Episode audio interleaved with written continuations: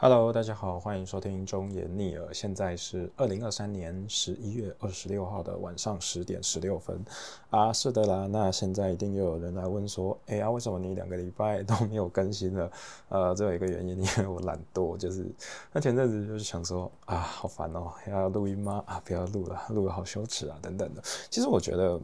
嗯，我觉得我在外面的呃，给人的印象就是你总好像是一个你是很勇敢的，然后什么都敢讲，然后也不怕害羞的人。可是其实我觉得录音这件事情常常还是很很耻诶，我不知道怎么觉得，就是说你把你整个声音然后录下来，然后讲给大家听的时候，你还是多多少少。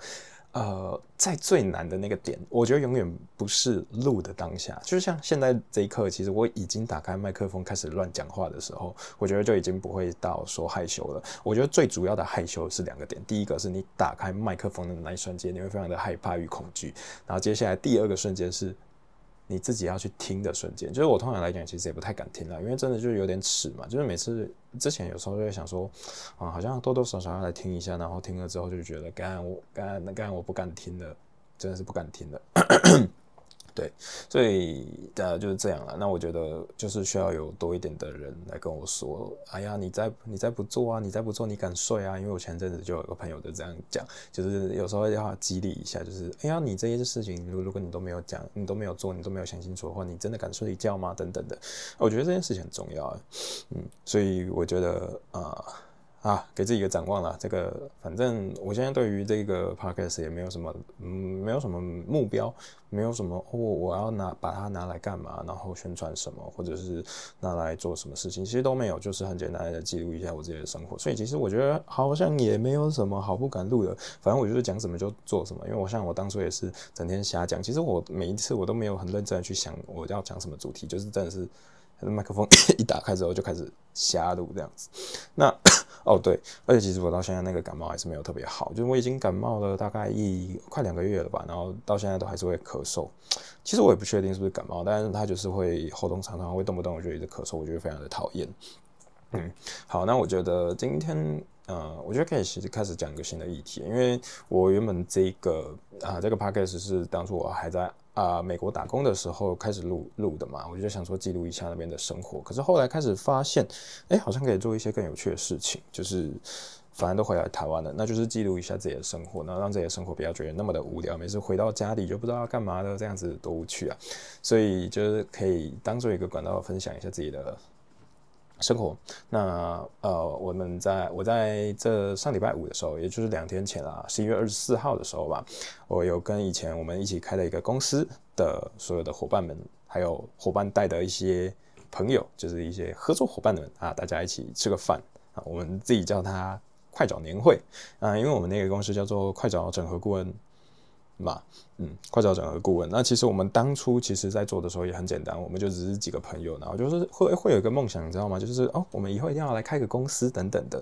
然后我们那个时候就想说啊，不然我们大家先一起来合开一个公司。我跟你讲哦，真的要这样讲哦，我们当初真的没有很明确的说我们要干嘛，就是一种实现梦想的感觉，你知道吗？就是真的是哎，我们来创个公司好像很好玩呢。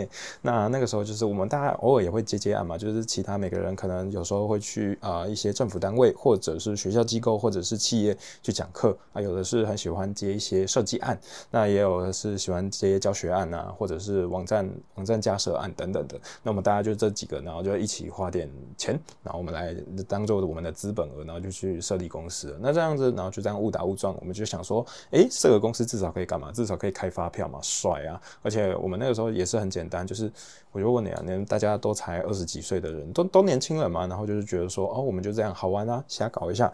然后后来其实我们就误打误撞，就因为你知道有一个公司之后，大家会有一种使命感，还有一种凝聚力，就会觉得哎，我们是一伙的感觉。那当大家呃在接案的时候，也会想说，哎，可不可以把自己的专业啊等等的可以分享给大家，然后。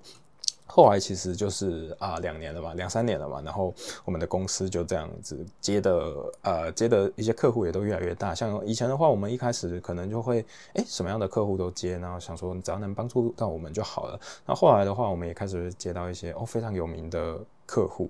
我举个例子哦，我而且我说的的客户有名是。呃，不是只是那种你要在某个专业上、专业领域上你才会听过的。我举个很简单的例子，像大家应该都听过那个萨泰尔娱乐吧？那萨泰尔娱乐其实在前阵子的那个，呃，他们在十二月的时候有要举办一个呃音乐呃台湾喜剧节。那这个台湾喜剧节的官官方网站，他们这次就请我们这个公司来做设计还有架设。那其实还有很多啦，像例如说我们当初去年其实也给，不是去年是今年。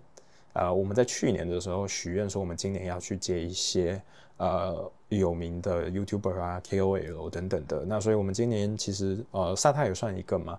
然后还有，我们也接到了所谓的呃反骨男孩，就是反骨男孩。对我知道大家可能对他有点。呃，有点有点有点想法是吧？那那那再怎么说，他也是一个百万的 YouTuber 嘛。那还有许博宇剪之，那也是个百万 YouTuber。那其实我们的目标也就是这样子，就是慢慢的成长，慢慢的。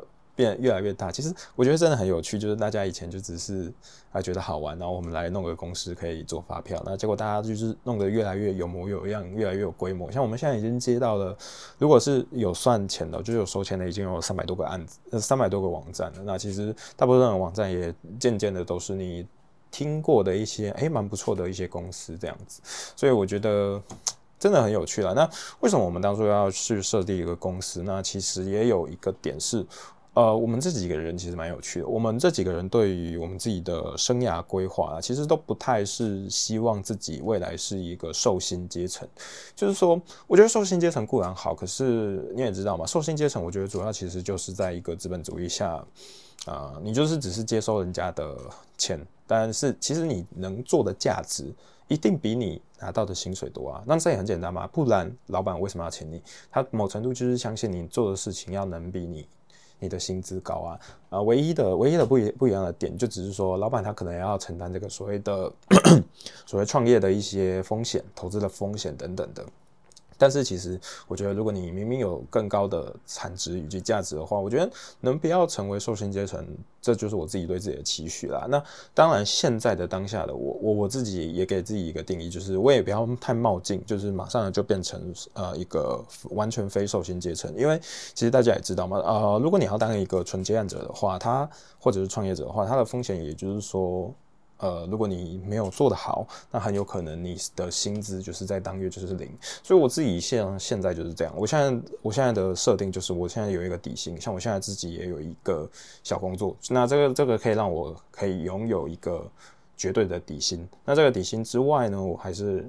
还是有接一些其他的副业，就是用我们这个公司去接的一些哦，网站架设也好，系统架设也好，然后设计也好，其实我觉得可以去做一个自己想做什么事情就可以，就可以做自己喜欢的事情。而且我觉得还有一个点啦，就是我的个性比较不是一种，就是我可以在对于一件事情，然后做一直做，一直做，一直钻研下去。我有时候其实比较喜欢做的是蜻蜓点水，或者是把自己的东西就是分享出去。这这件事情，我觉得一直以来真的是比较符合我自己的期待，因为呃，我不得不说了，虽然说我自己是读这种统计，其实跟它跟什么演算法可能会比较有关。其实你要说它是不是有一个有前景的，呃，有前景的专业，其实我觉得固然也是，那只是说你要做这种东西，其实它非常的数理嘛，然后又要非常的，我觉得有时候你你阅读会越像 geek 啊，就是我觉得会有点嗯不食人间烟火的感觉，就是我有时候。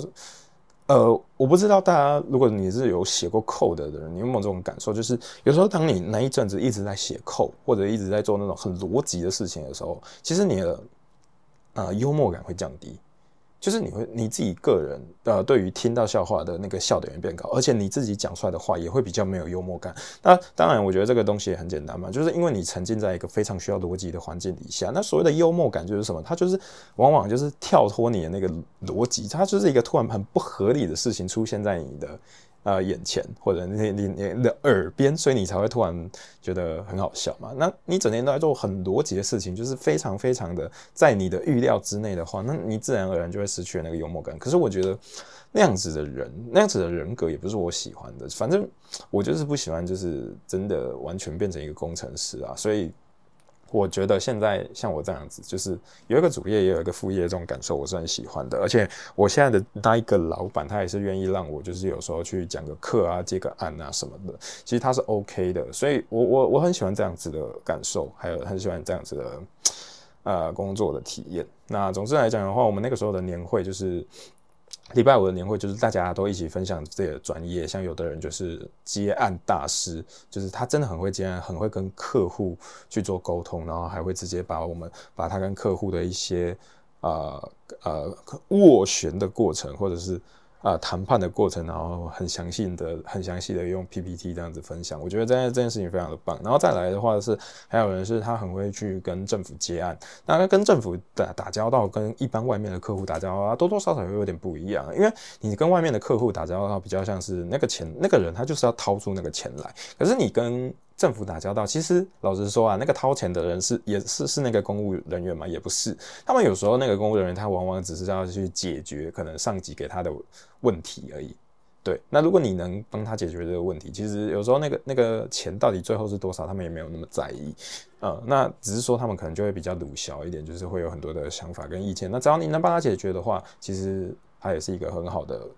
客户对吧？反正那那个时候，呃，大家都分享自己的专业嘛，然后还有人是设计专业的，然后就会跟我们分享一些他现在发现的近呃近几年的设计的新趋势，还有二零二四年可能会走向的一些设计趋势。